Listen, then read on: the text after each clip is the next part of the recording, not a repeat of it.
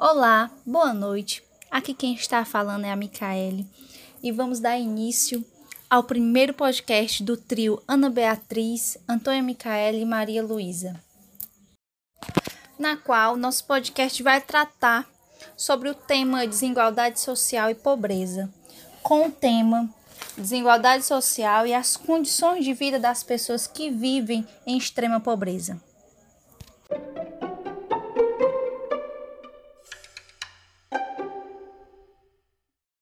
Pois é, meninas, e estudando sobre o nosso tema decorrente da desigualdade social e a pobreza, eu encontrei uma pesquisa do IBGE no ano de 2018 que afirma que o Brasil ele possui 15,2 milhões de habitantes que vivem abaixo da linha de extrema pobreza.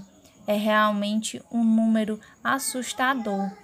E decorrente a isso, é muito comum é, a gente ver crianças, jovens ou idosos pedindo ajuda nas ruas, né?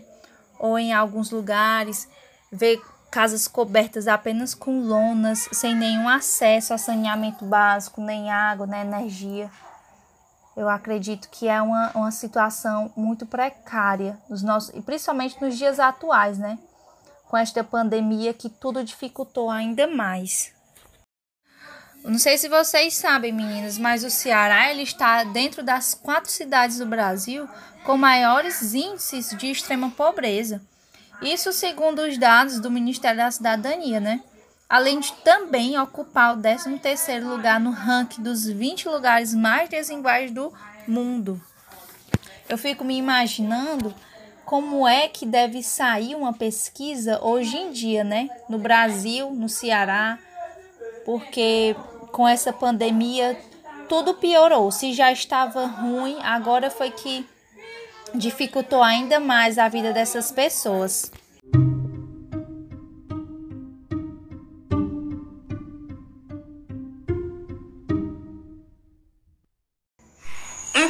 Continuando a conversa sobre desigualdade social, pobreza, sobre incluindo isso sobre o assunto de políticas sociais, a gente também pode citar o autor Pedro Demo e falar sobre ele. Ele defende as, a questão de política social, que seria descentralizar o poder e as riquezas.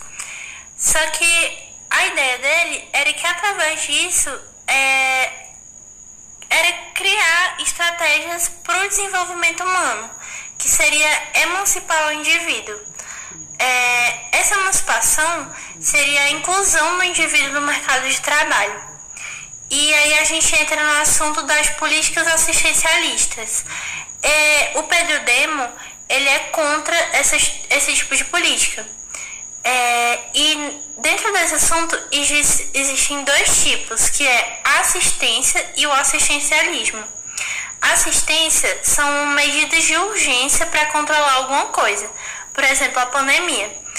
É, a pandemia que aconteceu nesse ano de. É, que aconteceu na verdade no ano passado, 2020, até esse ano de 2021, ela desestabilizou muito o emprego de, das pessoas, porque é, teve que parar de ter o, a concentração de pessoas para que não piorasse a situação do vírus e mais pessoas tivessem que ir para o hospital.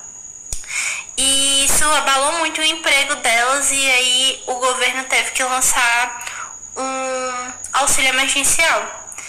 E isso seria uma assistência do governo, que é, é também em caso de catástrofes naturais, inundações, etc.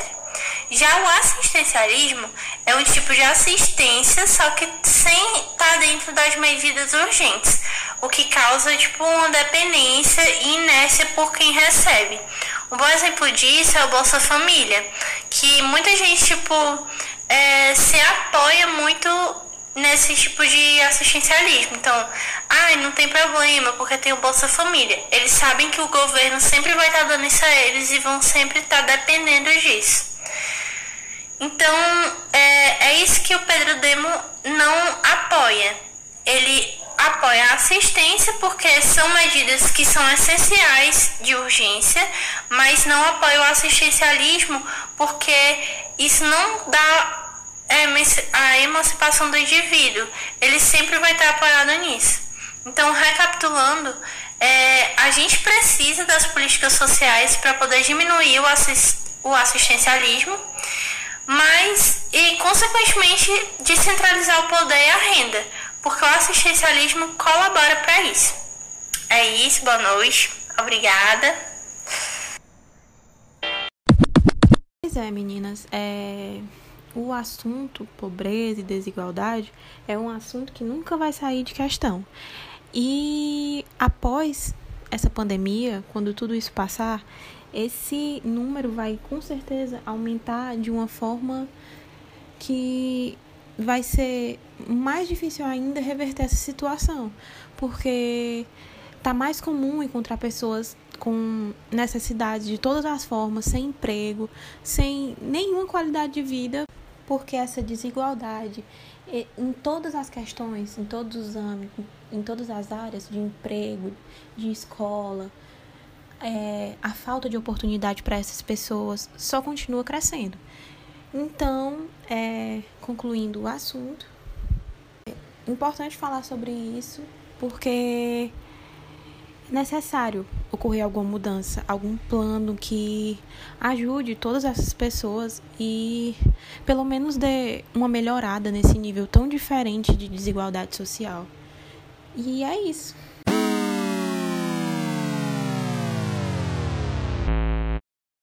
Então é isso, meninas. Foi um prazer imenso estar com vocês reunidas virtualmente, né? É o que podemos fazer no momento mas foi um prazer muito grande. Eu amei nosso primeiro podcast e pode ter certeza que outros virão. E eu espero que a gente tenha acrescentado, agregado valor ah, na questão dos nossos estudos e da nossa pesquisa sobre desigualdade e pobreza. Então, um beijo e até a próxima.